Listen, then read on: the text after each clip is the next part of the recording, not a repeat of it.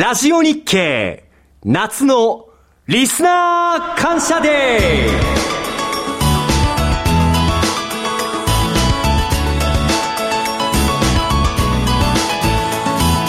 ー。岡崎鈴木のマーケットアナライズマンデースペシャル。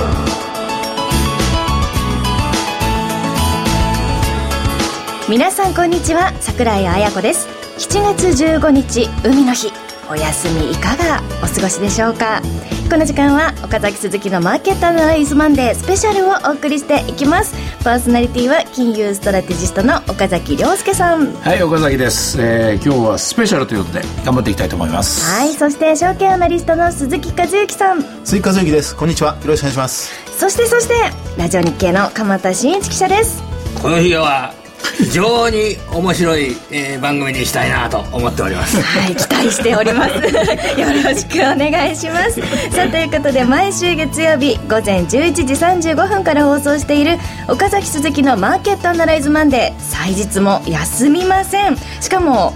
倍になってお届けします。祝日のスペシャル番組です。ということでまあ海に飛び込みたいぐらいの暑い、そうですね。まあ、海開きだけども、まあ、もっと早くからみんなね入ってもいいぐらい暑かったですよね、うん、ただこの昨日あたり東京の夜中夜中じゃない夕方なんかすごいゴロゴロゴロゴロしてませんでした、ね、あの雷がゴロゴロゴロゴロしててなんかインドネシアみたいでしたね本当にね。バンバン落ちてきましたよなんかうちの方なんかね、うん、雨もすごかったですね、うん、えー、もう突然ザーッとすごい強い雨が横浜方面降りました、なんかいつもこれ7月の前半ぐらいにすごく暑くなってると7月の前半に今の気温だったら8月の前半なんかもっと大変なことになるんじゃないかっていう人がいますけれども。でも少し気候って前倒し前倒し的になってるようなもう感じですね。早め早めに暑くなるというようなね、まあ、まあ、現実問題で言えばこう夏至が一番こう太陽が高い時期でもう今どんどん昼の時間が短くなってるような時期なんで子供の頃から不思議だったんです。なんで日の時間が短くなってるのに今の方が暑いんだろうときっと、うん、きっちり説明できる方はいらっしゃると思うんですが、ね、私は分かりません。まあそれが天気ってやつ。天気ですね、まあ、昨日私はその雨の中ですね部屋に引きこもりましてもう窓も閉め切ってもうだもう外も外との関係を全部遮断してひたすら一生懸命本を書いておりましてですね。本。本を書く。本書いてるんですか、ええー、鈴木さんと一緒に。鈴木さんと一緒に本を書いて。る、えー、つい先ほどですね完成しました。おお、めでとうございます。もちろんじゃあ鈴木さんも。本が完成したってこと。私は完成してません。まだまだ書いてます。それでくっついたものが本に共助っていうのは共に記すってことなんです。ね。それ本よ早く読みたいなと言っても鈴木さん半分は鈴木さんの頭の中にまだあるわけですね、えー、今日が本当は締め切りなんですが 7月15日が締め切りのはずなんですが私はまだ出来上がっておりません。私は書き上げました。大変な作業までよく株式市場で言いますよね。あの勉強とか仕事の上で明日できることを今日やるなとかいう人って言いますよね。なんか明日できること明日はまたいろんなデータが入ってくるんで。じゃ昨日やんなきゃいけなかったことはどうするんですか？昨日やんなきゃいけないことは昨日やんなきゃいけない。そういうことで。その本でも読みたいな僕。聞いてる人なのにプレゼントとかすればいいじゃないですかね。あと1か月かそこらで出な出さなきゃいけないんですそうなんです。緊急出版ですから。そうなんですね。あの書書物というものは、今日書いて明日出るって本じゃありませんから。1か月は絶対かかりますね。印刷屋行ったり編集したり構成したり。ですから本当に今日がリミットなんですけどまずい。なだってマーケットのこと書いてますからできるだけ早くやんないとねダメ そうですよ。ね、はい、さあということでマーケットなんですけれども。あ今日はですね、はい、なぜこの番組やるかっていうとですねこの11時午前11時に中国の4、6月期 GDP が発表されると。休みの日も中国は働いてるんですね今日休みじゃないんですよね。あの中国の場合は日本だけ日本人だけ休んでるんですけど 中国の4、6月期の GDP 今11時に発表されました、えー、1年前と比べて、えー、7.5%の増加、うん、えー、だんだんこのね、えー、7.9%だった10、12月期昨年。それが7.7%に1、3月期になって今回また低くなるだろうと思われて、うん、まあ市場予想通りの7.5%増加というような状況でちょっと中国の、えー、1年前と比べると元気がないぞというようなそういった経済指標に対しては、えー、ここはどんなふうに捉えるべきですかね。いやこれ健全なまあ軟着陸体制といいますかね。やっぱりなんだかんだ言ってリーマンショックの後にですね一番あの金を市中にまあばらまいてといいますかね。投資とかして世界経済を牽引してくれたのは中国ですからね。50 17兆円ぐらいって日本円で言われてますもんね。そうですよね。えーまあ、それが、まあ、なんだかんだ言って、それがいつまでもできるわけじゃないし、で、先だって問題だったシャドーバンキングの問題もありますしね、それから、まあ、物価上昇とか、あるいは汚職問題とか、いろいろ、えー、市中ではですね、問題をこう、いっぱい抱えてるわけですから、そういう意味では、経済がある程度減速して落ち着かせるということ、これがまあ、運営上はですね、とても大事なところじゃないかと思いますから、私はこの数字で十分だと思いますよ。もうこの数字が低くなるというようなことがマーケット自体、世界のマーケット自体を、えー、びっくりさせるとか、そういうようなことは考えなくても大丈夫はもう十分コンセンサスできていると思いますからね。あのーこの休みの日ではありますが、私は仕事休んでおりますが、この株365は今日も今この時間取引されてるんいや、もうですね。大活躍です。どうですか、それと、あの、上がったり下がったりとか、この中国の GDP を受けてしたり今するんですか？11時ジャストにその中国の GDP が発表されても、基本的にはその大きく動いてませんね。1万4512円があ一番直近の値そうですね、になってます。500円から520円やりぐらいの感じで取引されてますから。先週の、その、いわゆるシカゴ日経平均の先物、えーっと、アメリカの時間で金曜日に終わった時に日本株どのぐらいかっていうふうに見られていた数字が14,525円だったんですけど、はい大体じゃあ週明けの市場もそのぐらいの感覚で、えー推移しているというそうですねそんな状況ですか？土日なんかありましたっけ？他に？特別になかったですよね、今回はね。土日のニュースはですね、あの NHK の7時のトップニュースがですね、昨日のトップニュースがやっぱり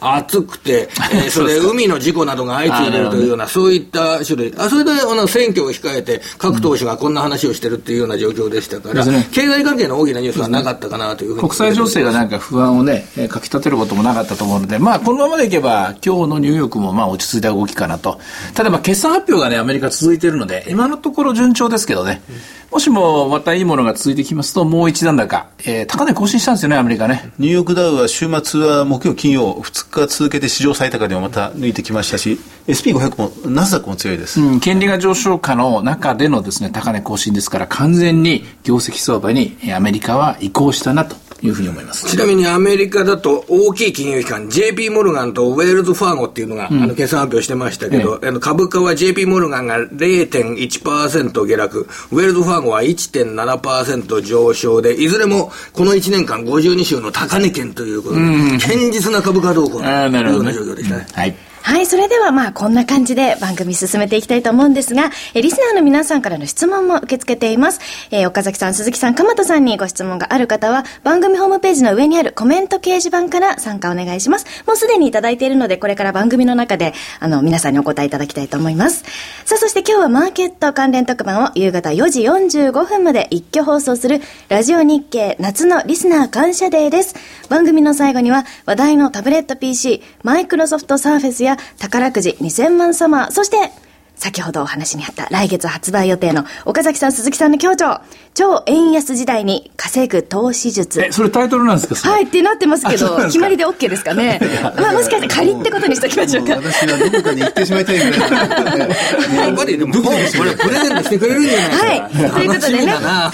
い。あの、できるかどうか鈴木さんにかかってますから。はい。ということで。はい。豪華なプレゼントのお知らせがありますので、どうぞ12時までお付き合いください。この番組は、株三六五の豊か商事の提供でお送りします。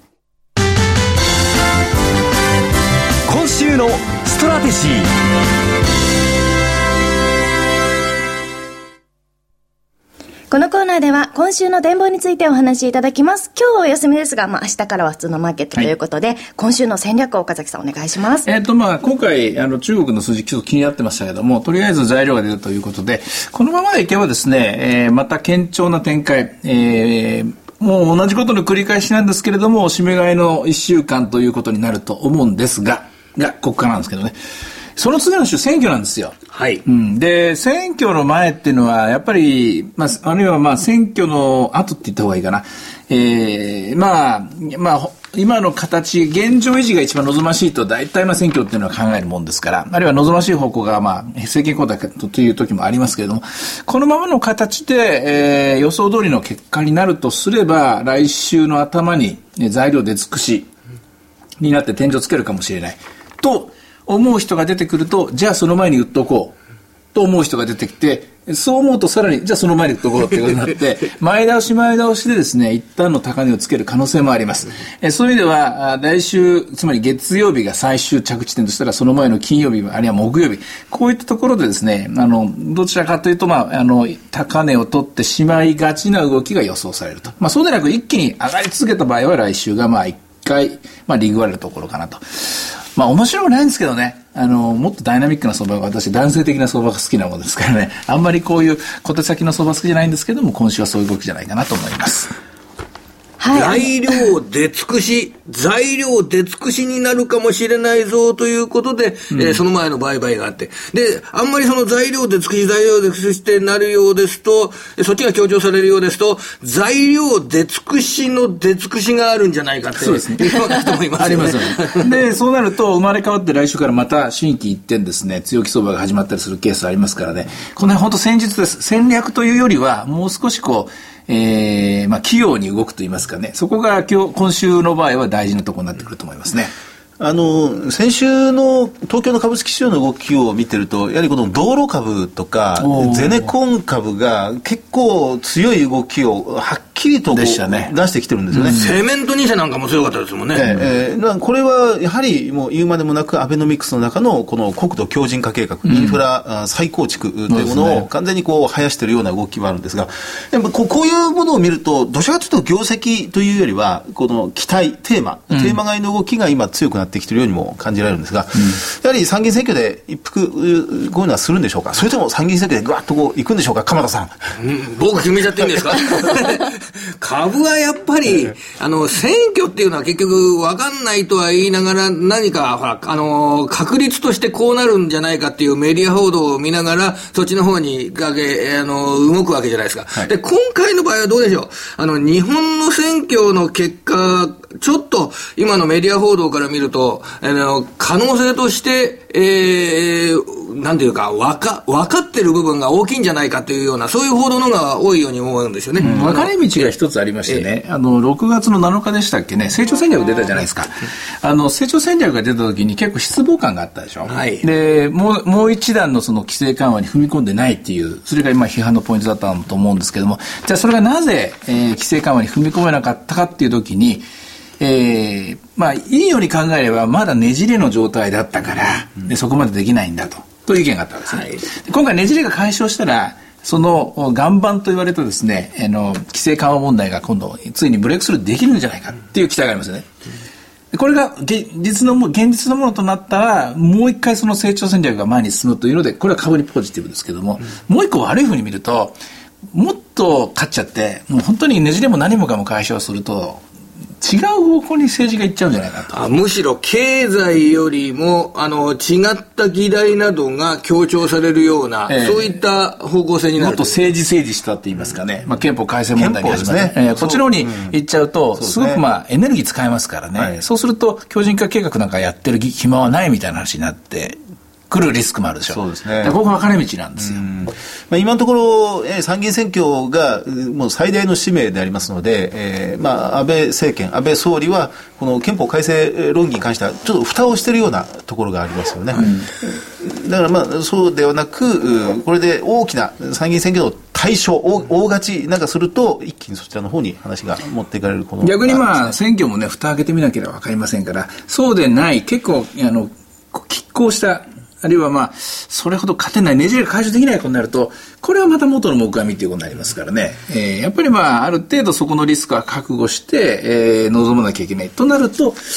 まあ、慎重な人は金曜日あたりに一回出締まっていくんじゃないですかね。その日本の特有の、日本特有の材料を以外の、いわゆる世界をベースにしたお金の流れといったものについては、まあ、大きな混乱はないというような捉え方、とりあえず今週については考えてもよろしいでしょうかね。あの、アメリカなんかだと住宅市場なんか結構出てきそますよねの線に関しては、またこれまた先週大きなうん議論を呼んだ例のバーナンキー議長の講演があったんですよね。で、これで、えー今まで非常にタカ派的な、うんスタンスを一気に打ち出したバーナンキー長が QE3 の縮小は少し先送りにしても良いようなハト派的なスタンスを打ち出して、そして先週の木曜日から中国、アジアの株式市場がバンバン上がり始めた。中国 GDP が良いというよりも、むしろこの QE3 縮小の懸念が薄れたということが、アジアの株式市場の急騰につながっていたところがあります。これが先週からさらに今週も引き続き大きなあマーケットの話題になってくるんで、あ、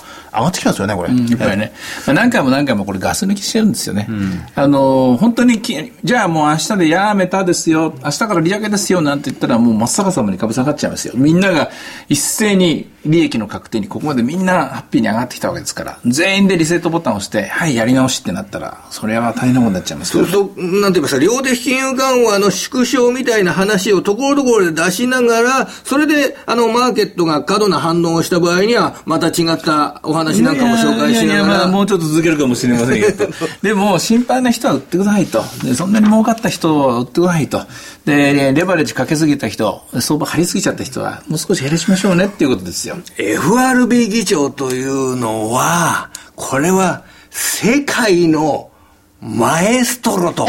いうような、そういう立場にあるっていうことですか？でもこれね、やめちゃうとね、かのグリーンスパン議長もですね、ボロカスに言われたりしてね、なんでもそうですけどね。そう、あの、まあ韓国の大統領も辞めてしまうといきなり刑事被告になってしまったりして、なんでもそうですね、前の人が辞めてしまうと全部その悪かったものが出てしまうという、まあ極端な例ですけどね、えーグリーンスパン議長ですら、後々、あの、このサブプライムローンバブルを作ったのはあなたじゃないかなんて言われてしまうようなえーご時世ですので、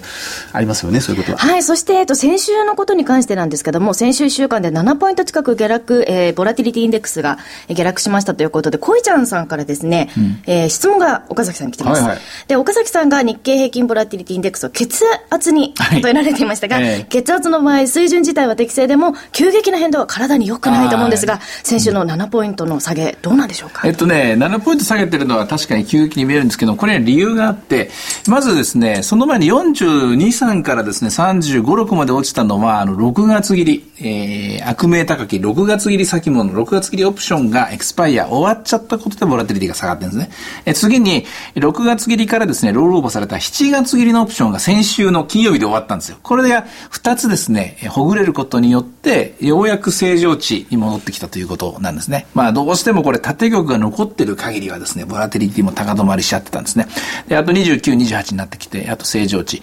まあ、そろそろ走れるかなっていう感じなんですけども、ただまあ、走ってもいいんですけども、えー、ちょっと、あの、ちょっと選挙というですね、えー、オフロードに入ってきたんでね、ちょっと今週は慎重に、えー進んでいってもらいたいなと思います。はい。ということで、いろいろ展望していただきましたけれども、この1週間の相場がどうなったかについては、土曜朝6時15分から BS12 チャンネル12で放送の岡崎鈴木のマーケットアナライズをぜひご覧ください。また、Facebook でも随時分析レポートします。以上、今週のストラテジーでした。えそれではここで株三六五の豊か商事主催のセミナー情報をお伝えします。まずは岡崎さんの、えーえーご登壇のね、セミナーです。ズバリ、岡崎亮介氏の株式セミナーということで、え開催日時は7月20日土曜日13時会場、13時30分開演です。会場は御堂筋線本町駅徒歩5分、堺筋線堺筋本町駅徒歩2分、大阪国際ビル17階国際カンファレンスプラザ A の3となっておりますが、内容的には、えっとですね、まあ、株式セミナーっていうタイトルにしてるんですけども、やっぱり今はこのグローバルにいろんなものが動いてる時代なんで、先ほどの QE の話とか、それからまあ日本のまあ量的緩和の話。で、20日ということはこれ、参議院の選挙のこれ、投票日前日なんでね。はい。まあどうしようかなと思うんですけどね。ただまあ一応セミナーなんで、えーちょっと思い切ったあのリアルな話もしたいなと思ってるんですけども、いずれにしても、えー関西の方にはここの時にちょっとまあ今書き終わったばっかりの本の話なんかもさせてもらって、えー少し、えーそうだな、戦略的には年内いっぱいぐらいのものを見見通したですね、話をさせてもらいたいなと思っています。はい、ということでお申し込み連絡先は豊か商事大阪支店フリーコール0120-441-377 0120-441-377です。受付時間は同日祝日を除く8時から20時となっております。関西地区の方はぜひご参加ください。そしてまだまだあります。豊か商事主催、豊か商事資産運用セミナー in 池袋。開催日時7月27日土曜日12時会場、12時30分開演です。会場は東京豊島区 JR 池袋駅から徒歩30秒のアットビジネスセンター池袋駅前別館406号室となっています。さあ、こちらは、これあの、この間お話した通り、あの、司会進行を桜井さんにお願いするということで。そうでしたはいえーそれまたちょっと楽しみでですね。楽しみですえーちょっとは、あの、なんか気が緩んじゃいけないんですけども、少し楽しいお話なんかもさせてもらいたいなと思ってます。基本的には、あの、大阪での内容と、まあ大体、はいえー骨格は同じです。ただ、選挙後になりますので、その分を加味して、えー資料の方はもう一回作り直した方がいいかなと思ってるんですけども、これも同じ、えー来年っていうかまあ年内いっぱいぐらいのところを見通したお話をさせてもらいたいなと思っています。はい。お申し込み連絡先です。豊か商事池袋支店フリーコール0120-964-124 0120-964-124です。受付時間は同日祝日を除く9時から20時です。講演タイトル、えー、先ほどお話しいただきましたけれども、タイトルとしては異次元の金融政策と株式市場はいということですが、そうですねまあ見通しもいろいろお話しいただけるということで、関東地区の方はぜひご参加ください。えこちらの詳細ですが、ラジオ日経のマーケットアナライズマンデーホームページに掲載中のバナーをクリックしてチェックしてくださいね。以上、豊か商事主催のセミナーのお知らせでした。崎鈴木のマーケットアナライズマンデースペシャルさて、岡崎鈴木のマーケットアナライズマンデースペシャルはまだまだ続きますよ。ということで、ここからはこれからの株式市場の動きを、キーワード、こちらで占っていきたいと思うんですが、まずまあ先ほどからお話が出ている参議院選挙なんですけれども、まあ1週間を切ったということで、ね、どういうふうになりますかね？あの、それもそう、ちょっとすみません。あの、はい600円台、14,634円まで、えーこの株365が入ってきました。あ上がってるんですねはいえーこの番組始まった時から100円ぐらい、100円近くもう上がってるという状況です。上海もう開いてんでしたっけ？えー、10日本時間10時半からですあじゃあプレーで動き出したんですかね？はいやっぱりなので7.5% GDP、四六月期の GDP が伸びて予想通りというようなニュースに対して、えマーケットは前向きに反応しているというような、そういう状況なんですね。前向きに反応していることプラス、おそらくね、為替も、あるいは、あの、アジアの株式市場ですね、こちらが少し動き出したんじゃないかと思いますね。まあ、それと、まあ、おそらくはこれ、えーアメリカのそのお株式市場の、おまあ、個別銘柄の動きですよね。これは、この辺のところが、プレマーケットっつってこう、時間外で取引があるじゃないですか。これも動いている可能性がありますからね。はい。まあ、あの、うん中国の上海総合株価指数はそそんなに動いてないって、まあ、マイナス0.4ポイントぐらいという状況で、まあ、変わらずぐらい。ただ、瞬間高い場面があったんですが、ちょっと、えー今、押し戻されているというところですね。で、深センだとか、ほまあ、香港は、これまだですね。はい。まあ、今日の上げはじゃあ中国とかアメリカのものが大きいっていうあとは為替でしょうね。えーはい、99円の真ん中ぐらいのとこ30ろですか？銭、30銭ぐらいです。はい。で、まあ、参議院選挙については、まあ、先ほどたっぷりお話しいただきましたので、進めていきたいと思うんですが、消費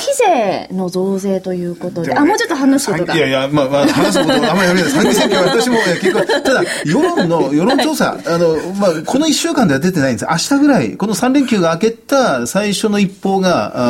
あーまあ、第2次、第3次の世論調査で各メディアから出ると思うんですが、今出てるのでは、改選議席数122。のうち、まあ、1人区って言われてるところは31あるんですが、今のところでは、自民が28取るって言われてるんですよね。すごいですね。ええまあ、これが、まあ、大体1週間ぐらい前の日本経済新聞および他のメディアなんかもそうです。で、複数区が16区あって、このうちの15ぐらいが、まあ、ほとんど自民が優勢っていうのが、うんまあ、1週間ぐらい前の情勢でした。これね、思うんだけど、なんでこんなに自民が勝ったのか、あの、勝ちそうなのか、勝ったって言っちゃいけないですよね。ええ勝ちそうなのかっていうと、やっぱり株高と円安のおかげですよね、これね。マーケットが、その、政権が変わったこと、時と、マーマーケットの上昇と時期が重なっているというような、そういうだからね、やっぱこれものすごく大事な教訓が今回あったんじゃないかと思うんですけども、やっぱり経済を味方にすることっていうのが、えー政治の上で、こう、まあ、有力に、有力なこう武器になっていくっていうか、今回こう証明されたんで、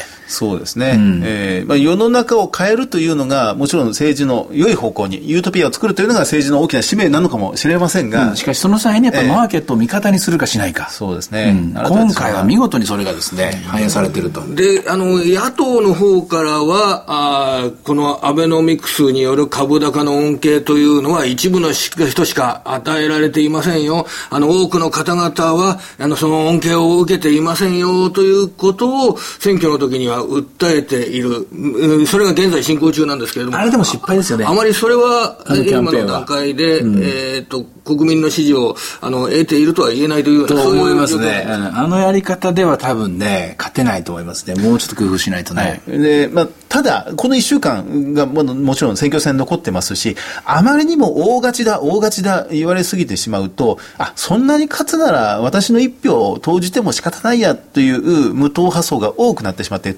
投票率が非常に下がる。ありますね。これは都議選なんかもそうですが、投票率が下がると、今の自民圧勝の勢いというのも、当然これは、まあ、下がってしまうわけでありますので、でまあ、固定層が非常に強い、うんまあ、公明党とか共産党がガーッとこう有利になってくるというのはもちろん、うん一般的にはあるんでしょうが、だから、あんまりにも勝ちすぎだ、勝ちすぎだという事前の報道が強すぎると、またそれは、かえって逆風になってしまうんですよね。選挙が終わった後に、今までだ言わなかった、例えば、あの、カジノの運営だとか、カジノの新設だとかっていうのは、なくなっちゃってるじゃないですか、今の、あの、与党の政策からは。はいそれは、結局、その、あの、政策でカジノを作るなんていうと、なんだ、ギャンブルなんてやらせるのか、青少年のためにそんなものは良くないという、まあ、反対意見なんかも必ず想像、考えられるわけで。ねそれで、そういう、こう、打ち出せなかったものが打ち出されてきて、それが株の材料として、え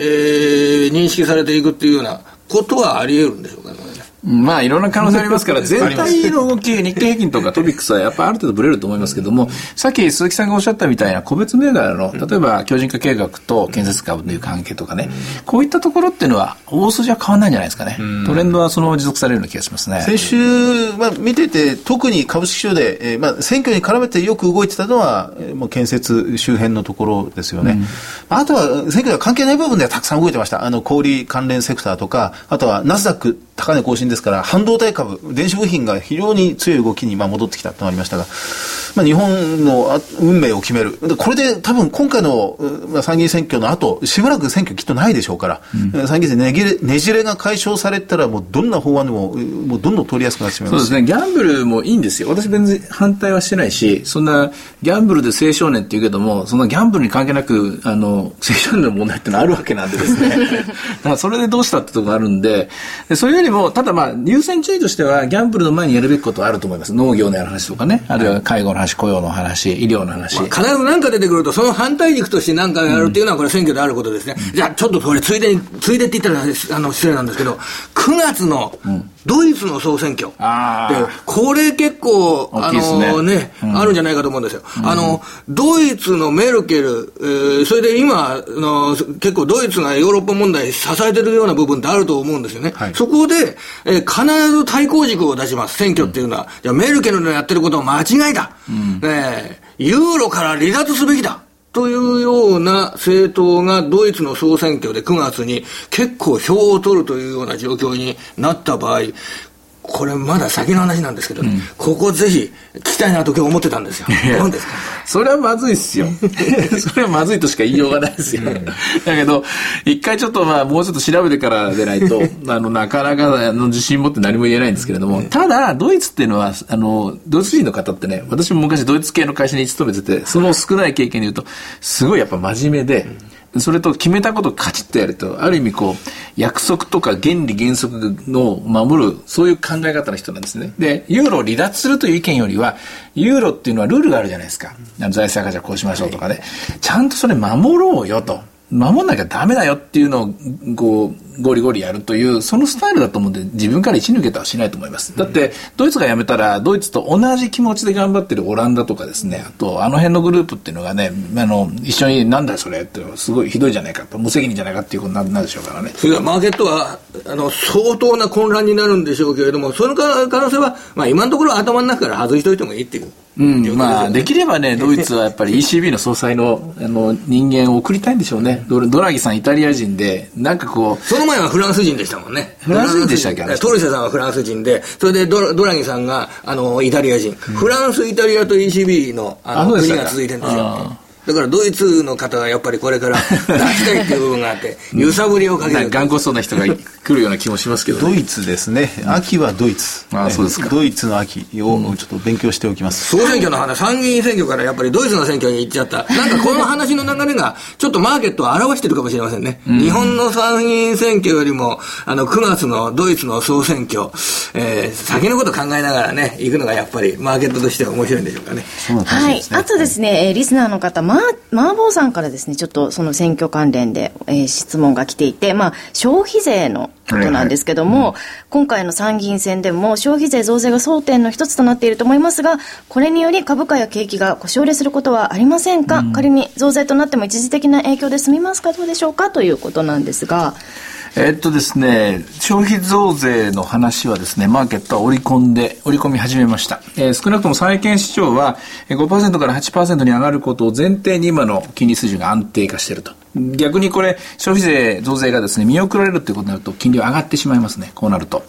で、株式市場の方ですけれども、やっぱり不動産マーケットとかはね、少しずつ織り込み始めたんじゃないかと思いますけども、織り込み方は、あの、債券に比べるとまだ弱いかなという感じですね。そうですね。あの、不動産、マンションの販売動向は、この、今、非常に活況なんです。でもそれは、消費税増税前の駆け込み需要で活況だとばかり思ったんですが、どうもそうではないっていうような状況なんですね。必ずしも買いたい人はいっぱいいるんですが、それは消費税が上がるから早めに買っとこうという状況ではなくて、もともと、まあ、大きな地震がありましたので、大震災の後、持ち家で行くか、うんあるいは賃貸のまま一生過ごすかという、そう選択を随分いろんな人が若い方を中心に悩んだと思うんですが、やっぱりここに来て、やっぱり持ち家で行こうというふうに、もう一回元の考えに戻した方が多いようなえー気分になってますね。ただポイントは5から3に3ポイント上がるわけじゃないですか。ということは3ポイント自分たちの手取りの収入が減るということですよ。ということは、それを補うだけ賃金、所得ですよね。これが3ポイント上がらなきゃいけない。ここを、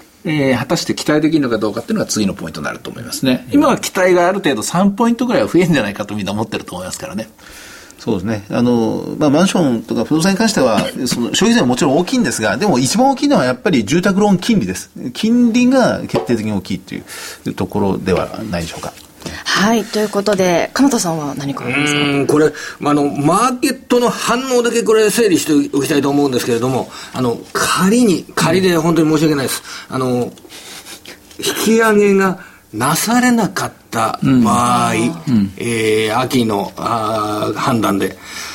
多分可能性は低いんだと思いますけど、その場合は、マーケットの反応、えー例えば、二つ、あの、候補を挙げます。一つ、えーじゃあ、あの、税率が上がんなくて、えー消費が腰入れする不安が少なくなって、株式市場が上がるというふうに捉えるのか。それとも、それが、あんね、ジャパンは一体何をやっているんだという外国人の評価につながって、債券相場が売られて、それで、それが日本の株式市場にも対してもマイナスの影響を与えるのか。この二つ、極論になりますけれども、この二つ、どういうてか、めんどくさいわずに株は売りだと思ったらいいですよ。あ、もう、その場合は、あの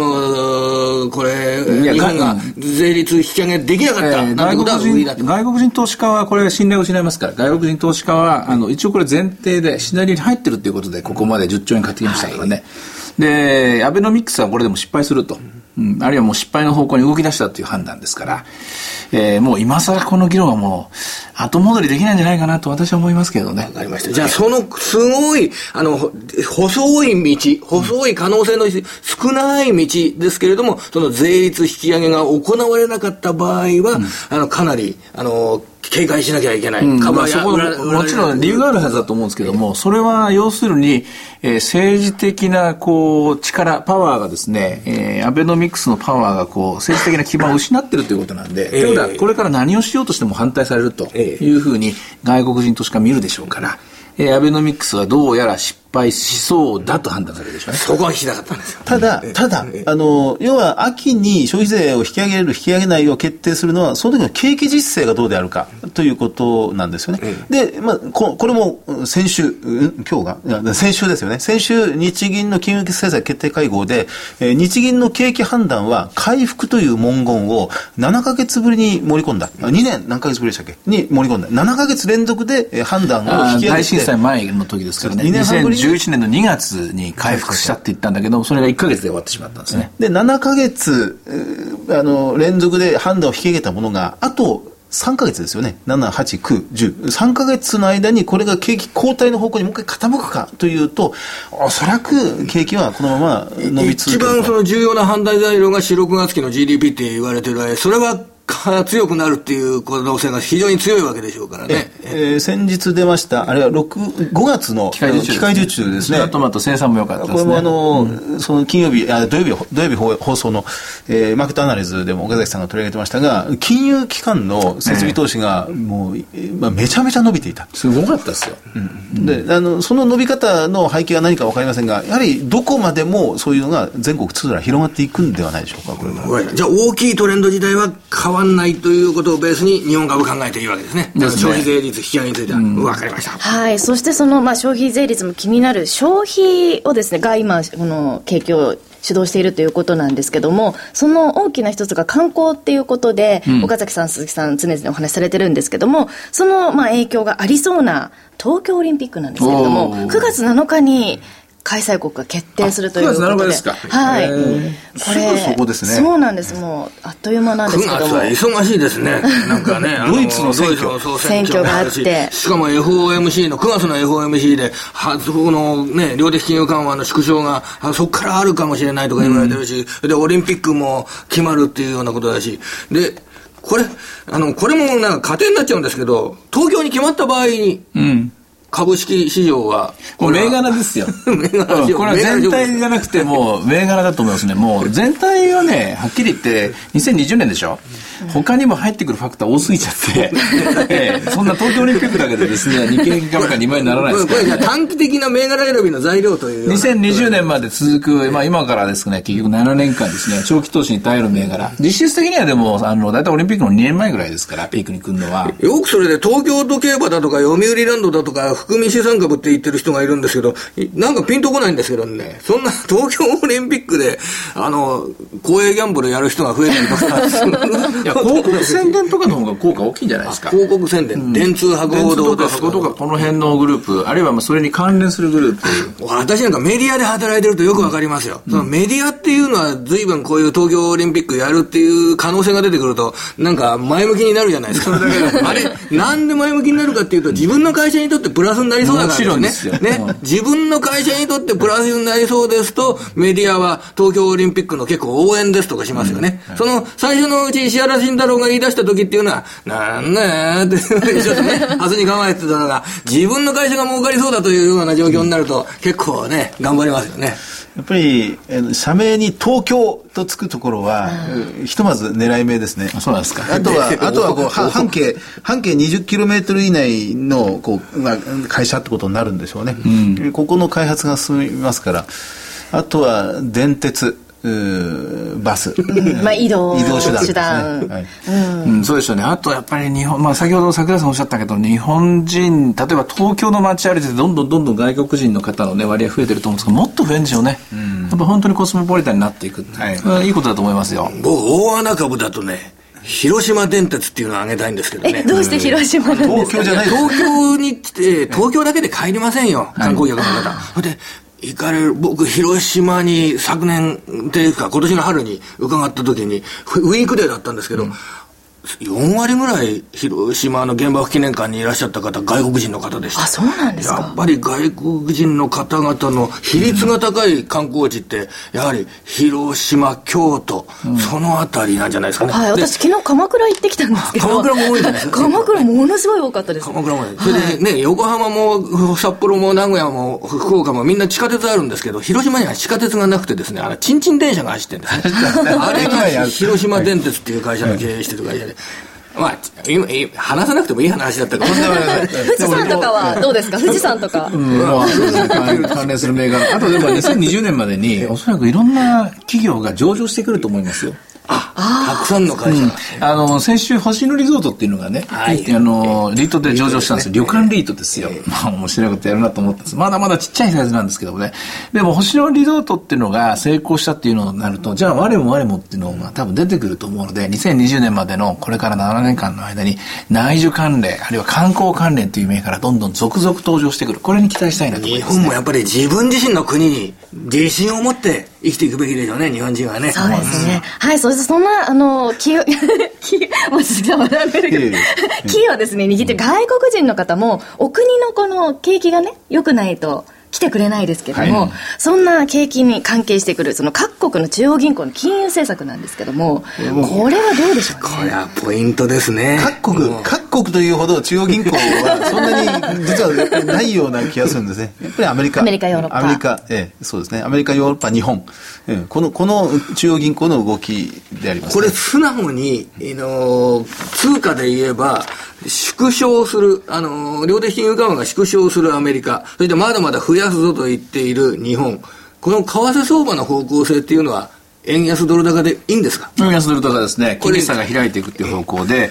これ本当ね、もう、あの、実はもうさっき書き上げた本の中身が言いたくて言いたくてしょうがないんだけれども、言っちゃうとこれ、あの、あの出版社に怒られちゃうんですけども、まさにそこ書いてたんですけどね、私はどうしてもね、4年遅れてるんですよね、日本の量的緩和って、アメリカに。4年遅らしたのは、やっぱり意図して遅らした部分があったような気がしてしょうがないんですよ。はいというのは、あの、一一緒に始めて一緒に終えたらですね、終わる時のリセットがですね、強烈なものになっちゃうんですよね。えで、アメリカが始めましたと。で、アメリカが終わりそうです。今度は日本ですってバトンタッチですよね。これでちょうどよくなんじゃないのかなと。そこがまあ一番今やってることの重要なとこじゃないかなと思うんですよ。それで ECB も先々週に、えーこれから先はもうちょっと緩めるぞというようなことを意識した発言、あの、ドラギさんがしましてね。ええそれで、ヨーロッパの株がドカンと上げたじゃないですか。そういう場合はやはり、あの、世界のマーケットは、あの、お金がもう一緒に動くんですけれども、やっぱり、その、緩める国の、国の株価、日本、ヨーロッパ、緩める国の株価が上がるっていうふうな考え方ってできるんでしょうか？あもうそれで間違ってないと思いますし、今までの先行して動いてたアメリカの QE1、2、3でアメリカ株が上昇していく。これに引っ張られて世界の株が上がっていく。ただ、その背景としてアメリカ、US ドルはやっぱり弱かった。で、それを今度は日本の番ということで今動き出してますね。まあ、ただ問題はアメリカの場合は確かにポートフォリオリバランスが効きました。で、お金がどんどんどんどん回って社債に行ったりとか貸し出しに伸びたりとか株式市場に行ったりと。日本の場合果たしてどれどれだけ行くのかと。鍵握ってるのは年金と個人投資家。この二つだと思いますね。はい。ということで、まあ、これを踏まえて皆さん投資をしていくわけなんですけども、投資家の皆さんに直接こう、いろいろ影響がありそうなのが、まあ、NISA。来が。年度からの、来年からの、1月からですね。えっ、と、この金額まで、えー元本100万円までは、それでいかに儲けようと、税金を払わなくて済みますよという、そういう特別講座を作ることができるんですね。そうですね、あの土曜日放映のマーケットアナライズのお番組でも、東証のおゲストお二方にお越しいただきまして、山脇さんと保坂さんえーですね、えーで、この NISA を使って運用する場合、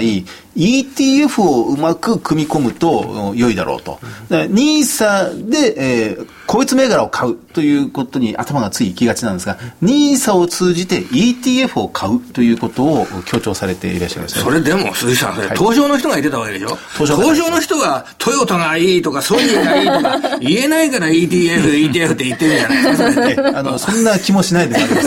ませんね。で、で、なんで、でも、投資信託、まあ ETF ならいいんですけど、手数料かかるときこれ、この時にはやはり、当社として儲かるべきものを打ち出さなければいけない。手数料3%の投資信託をみんな頑張って売り込むんだということを、なんとか証券の営業本部長が言い出したら、なんかそれ間違った方向に行ってるような感じに見えません？そういうのって。あの、まあ、もちろんそうですね。えー間違って、間違って鈴木さん、いいちゃんと言ってください。ちゃんと言ってください。まあ、あの、NISA5 年間ということで、まあ、鈴木さんお得意の中長期投資がおすすめということなんですけども。はい、あの、まあ、あの、5年というのは、あの、人様によって、あの、その期間の取り方ってものすごく差があありますんで、えー私にとって5年というのは大変な長い期間になってしまいます。えー私の中期というのは3ヶ月ぐらいのことを言いますから、やっぱり、えーまあ、5年間を見て、どこかで1回上がればいいなというスタンスで銘柄を選ぶんだったらいくらでもチャンスありそうですよね。うん。ちなみに銘柄選びっていうところで言うと鎌田さん。僕は NISA で銘柄選び、両方セットにすると、やっぱり定位株の大化け株、はい。定位の大化け株あたりを発掘したいなと思って、でもそんなの分かるんだったら、NISA でもなくて、もう NISA 待たないで今買ってますよね。ね NISA 待たないで今買ってるとと思うんですけど、でも定位株でやっぱり2倍ぐらいになるような株の候補を探探して、それを組み入れるっていうのが、面白いなと思いますよ。あの、日本軽金属なんか、ちょっとね、あのー考えているんですけどね、あの、これからの、なんか中期経営計画っていうのを出してて、それの2年後ぐらいに出す、あの、目標っていうのはすごいいい数字見てるんですよ。で、それ結局できるかできないかなんてわかんないんですけれども、会社がやるというふうな意気込み出してきたっていうことで、少し、あの、中の変化があるんじゃないのかなっていうふうな感じで見てるんですけどね。まあ、もう一個はやっぱりタックスマネジメントだと思うんですよ。つまり、NISA っていうことは、はい結局儲かった株に対して税金かかんないわけじゃないですか。えで、だけど普通に持ってると儲かった株に税金かかっちゃうわけですよね。はいだけど、NISA って損した銘柄を別にた助けてくれないわけじゃないですか。ええでも今の銘柄、今の特定口座だと、損した銘柄は儲けた銘柄と相殺してくれるじゃないですか。はいはいそうするということは、今年の間に損した銘柄は損出ししといて、今も、あの、儲かってる銘柄多いでしょうから、相殺しといて、そこで税金をゼロにすると。でも、損を出しちゃった銘柄って、でも上がると将来思ってるとしましょうか。だったら NISA でそっち買った方がいいですよね。あ、一回損を出して、あの、今年、今年の儲け分と損分で相殺して、でそ NISA に入れ替えると。それで気に入ってる、もうこの株はでも僕は持っていたいんだというような株を NISA に移動させる、来年移動させる。えー東電でもシャープでもパナソニックでもいいですけども、やっぱり将来、これ5年間有効で、最大延長10年かなんかなんでしょ、それこそ東京オリンピック銘柄とかもね、このえー尺度に合うわけですからね、こういったものは NISA にふさわしい。しかし、もうすでに持ってて、損しちゃって塩漬けになってると。損し塩漬けになってるんだったら一回きれいにして、それを NISA に乗り越えて、儲かった時はもうがっぽりいただくと。というタックスマネジメント用にく使う工夫。これも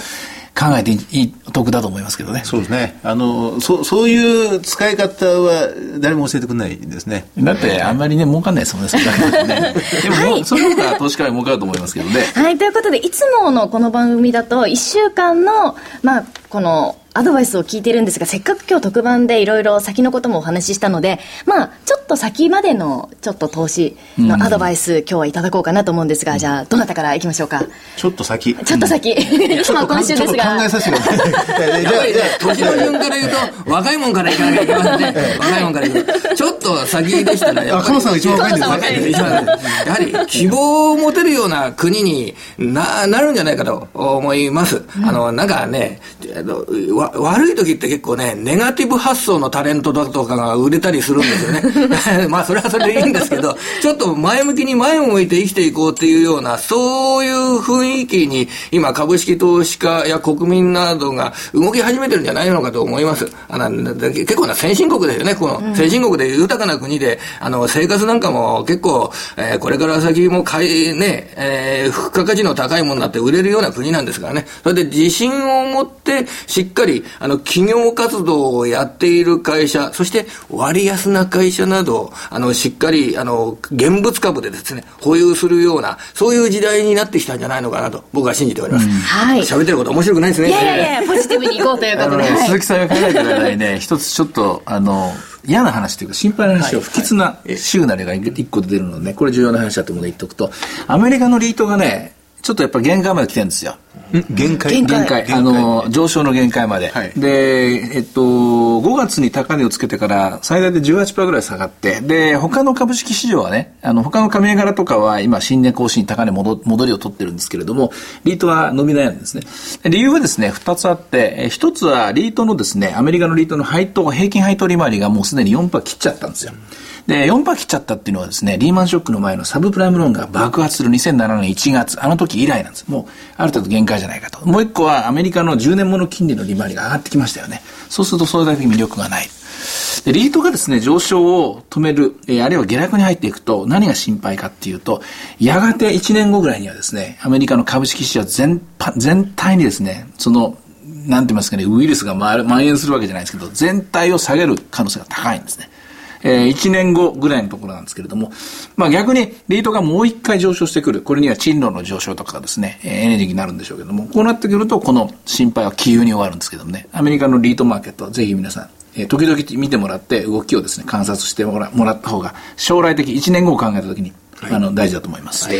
では鈴木さん、鳥は一番難しいですね。えー、あのいや私今この本書いてる。今日締め切りの今日締め切りの本を今必死で書いてるところなんですが、この後も書きます。でそそれでこう一番苦労してるのは要は日本を肯定的に見るということが非常に難しいんですね。でもうこのもう膨大な債務、えー、でもうこの政治力とかもうなとにかく日本を散々言われてきたことを一つ一つ論駁していくのが大変難しいということを今と取り組んでる最中なんですが、一つ思うのは、その日本の企業が自律的にどんどん変わってきてるっていうのがありますね。利益率が非常に改善してきてるというのは、あ書いていて、えー、つくづく感じます。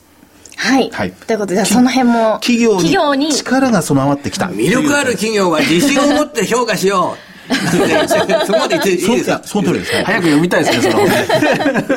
鈴木さん頑張 ってください。早く読みたいです。ということで、ありがとうございました。以上、これからの株式市場をキーワードとともに占うのコーナーでした。えそれではここで株三六五の豊か商事主催のセミナー情報をお伝えします。いずれも岡崎さんがご登場のセミナーです、えー、豊か商事特別えー、2つですね。まず1つ目は豊か商事特別経済セミナー in 福岡。タイトルは円安株高をどう見る新時代の投資戦略です。講師陣は若林 FX アソシエイツ代表取締役の河合美智子さん、そして岡崎さんです。開催日時は来月8月3日土曜日、12時会場、12時30分開演です。会場はキャナルシティ博多。お申し込み連絡先は豊か商事福岡支店。フリーコール0120-998-624。0120-998-624です。受付時間は同日祝日を除く8時から20時です。九州地区の方はぜひご参加ください。これキャナルシティ博多って何回か行ったことあるんですけど、はい、素晴らしい設備で、はい、で、美味しいレストランもいっぱい入ってましたね。はい。あれ、ラーメン博物館みたいなのありませんでしたまあ、本当すごいですよ。はい。こんな、すごい施設あるの、あれ、リートになってるんですけどね、福岡リートが持ってるんですけどね。えっとですね、まあ、福岡って言うと美味しいものがいっぱいあるのでね、何よりもそっちが楽しみなんですけどもね。えー、これもまた8月3日なんで、まだ時間がありますので、はい、これから先のマーケットを一つ一つ、まあ、あの、掘り起こしながらですね、資料を作っていきたいと。皆さん、九州地区の皆さんにお会いするのを楽しみにしております。はい。そして、えっ、ー、と、ゲスト内容ともに同じなんですが、場所が今度は四国になります。二つ目です。これも美味しいんですよね。はい。はい、えー、開催日時が8月11日日曜日12時会場12時30分開演です。会場は、リジェール松山7階シルバーホール。お申し込み連絡先は、豊か商事松山支店089-932-4411。089-932-4411です。受付時間は同日祝日を除く8時から20時です。四国地方の皆さん、ぜひ岡崎さんのお話直接聞きに来てくださいね。四国にね、行くのは久しぶりで、はい、なおかつ、実はちょっとこう、この日、私夏休みのつもりで一泊しようと思ってるんですね。いや、本当に、松山も美味しいものがいっぱいあるのと、温泉もあるななんてね。松山おっちゃん愛媛県と。温泉ですよね温泉いいですね。もう今顔に焼けちゃってるんですけどね。ぜひ松山、はい、あ四国地方の皆さんにお会いできればと、はい、とても嬉しいです。楽しみにしてください。え詳細はラジオ日経のマーケットアナライズマンデーホームページに掲載中のバナーをクリックしてチェックしてください。以上豊か商事主催のセミナーのお知らせでした。岡崎鈴木のマーケットアナライズマンデースペシャル。さて番組も盛り上がって来たところですが、このコーナーでは猫でもわかる 株365ということで、株365について世界で最も優しく、岡崎さんがわかりやすく説明してくれるということで。はい、えー、今日は祝日ということなんですけども、今もうこの株365は取引されています。14,597円というふうに表示されています。これは先物ではありません。相対取引の形をとっています。相対取引っていうのは、あの、買いたい人には今600円で、えー、買ってあげますよと。売りたい人には今620円で売ってあげますよと。まあこういうような形でですね、えクオートされていて、いいあの、値段が取引出ていてですね、その値段に合わせて自分が売買していくという、そういうやり方なんですね。だから、え厳密に言うと先物みたいに必ず、ま、えっ、と、何時何分何秒、えーいくらいくらっていうですね、一つの値段じゃないんですね。えーそういう形の取引です。えー新しい形態なんですけどね、えーこれはあの、祝日も取引できるですから、朝8時半から取引できる。で、夜は、翌が、翌日のですね、朝5時ぐらいまで取引でできるということで、私は大変重宝しています。なぜかというと、ここまあ、半年以上のマーケットっていうのはほとんど海外で動いてるんですよ。東京マーケットでですね、えー動いてなくて、東京マーケットが終わってから、あるいは東京マーケットが祝日の時、例えば今日みたいに、うんそうなんですけど、もしもこのまま14,800円までいっちゃったらどうしようかななんて思う人にはですね、今、あの、株365が、えーそれに対応できると思います。えーこれもね、検索してもらえばいいと思います。株365と、お Google とか Yahoo とかで打ってもらうと、ポンと出てきて、とてもわかりやすく、ね、ホームページ充実してますのでね、ぜひ一度そちらの方に遊びに行ってみてください。もう4月の15日、今午前11時54分ですけど、今も取引できるんですか？これ海の日真っ最中の。大丈夫ですよ、今。やります？やっちゃいけないんですよね。1万4600円。だから先物だとなんか600円とか、あの250、あの、なんかもうちょっと刻みが、あの、10円刻みじゃなかったでしたっけ？いや、これ1円刻みで、ただ、あの、あの、もう成り行きが中基本なんですよ。だから602円と表示してますけども、売ってみると590円だったと。これはしょっちゅうなんです。ただまあ、そのレンジは10円、20円なんで、そんなに気にすることないんですけれどね。あの、私みたいにですね、こう、えーどちらかというともう、えー買うときも売るときも大体成り行きという人間は大好きですね。よ夜はやあのいつまで取引できるんですか？朝の5時ぐらいまでやってます。朝の5時までやってるんですか、ああじゃあ、代償の先物なんかよりも長めに、2時間長めにできるんですね。できます。で、あと、まあ、先物と違って現月ありませんから、ロールオーバーとかそういうの考えなくていいあずっと持っててもいいわけです大丈夫ですよずーっと持ち続けててもいいわけです、で配当も入ってきます、これね。これ豊か商事さんが扱ってくださってるということでもしわからないことあったらなんか聞いたりとかってしてるんあですかそうですね。高橋さんの方には対応できるデスクがあると思いますので、えー、多分喜ぶと思います。そういう電話が、や休みの日でも対応でき、でわかんないです聞いてみなきゃわかんないですけど。まあまあぜひはい検索してですねいずれにしてもまず、はいホームページかなんか見てもらチェックしていただければと思います。ありがとうございます。以上、岡崎さんに株365優しく説明してもらおうのコーナーでした。鈴木のマーケットアナライズマンデースペシャル。えさて、岡崎鈴木のマーケットアナライズマンデースペシャルもそろそろお別れの時間ということで、あっという間でしたね。あっという間でしたね。1時間、1時間。本当に1時間ね、ちょっといつもと、いつもより短いぐらいのもう感いつも3じでしたけど。人でやってるから、鎌田さんが入りますと、もうパ もう、パワーアップしますはいパワーアップね。しましたね。お邪魔になっちゃいけないんで、少し静かにしてますね。はいなんかすごいスパイスが効いたようなですね。はい、ということで、あの、まずはね、プレゼントのお知らせからいきたいと思うんですが、えー今日7月15日はラジオ日経夏のリスナー感謝デーということで、夕方4時45分までマーケット関連番組をおよそ6時間でお送りしています。えーこれから発表するキーワードと、今日放送した番組の感想を書いて送ると、抽選で100名様に素敵なプレゼントがあります。えー主なプレゼントはですね、話題のタブレット PC、マイクロソフトサーフェス、タッチカバーセットモデル。それから商品券1万円分。そして1等2000万円が450本も出る宝くじ2000万サマーを10枚連番セットで10名様に。そして、これ、そして一番のプレゼントはですね、来月発売予定のはい。岡崎亮介さん、鈴木和之さんの協調。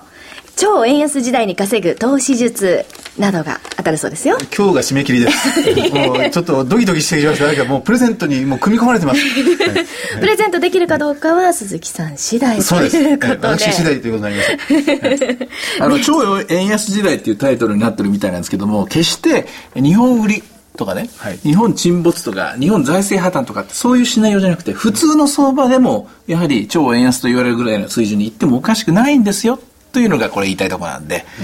で、まあ前半戦はですね、そういう話をして、はいで、後半戦は鈴木さんが一個一個先ほど論爆の話と、から銘柄の話とっていう本。当にね、もうほ、もう凝り固まって、段ボール2箱分の本を読みました。ええもうそ、それ、読んでるうちに締め切りが来ちゃったような気がしますけど。これ私がまあ、要するにトップダウン的に上から下へと入っていって、し鈴木さんが下から上へとこう上がっていくみたいなですね、えーその二人二人で一緒にこう山を掘ってるみたいなね、そんな作業でしたね。そうですね。はいあまだ終わってないですまだ終わってません。まだ、もう頭ちょっともうそっち行っちゃっていて、うまく答えられない。まあぜひぜひ楽しみにしていただきたいんですが鎌田さん今度また番組にもいゲストで来てくださいよ。もあのねさせていただきます。やっぱりいてくださると心強い、邪魔にならないように。し てぜひあの呼んでください。いかがだったでしょう。か、あもうエンディングの音楽があってキーワードがちょっとですね言えなかったので、ぜひこの後の番組「ザ・マネーホリデースペシャル」で確認をお願いいたします。はい。ということでここまでの番組は岡崎あえ私が言っちゃダメだった。はいどうぞ。岡崎亮介と 鈴木和之と、鎌田新一。そして桜井彩子でお送りしました。それでは今日はこの辺で失礼いたします。さようなら。この番組は株三六五の豊か商事の提供でお送りしました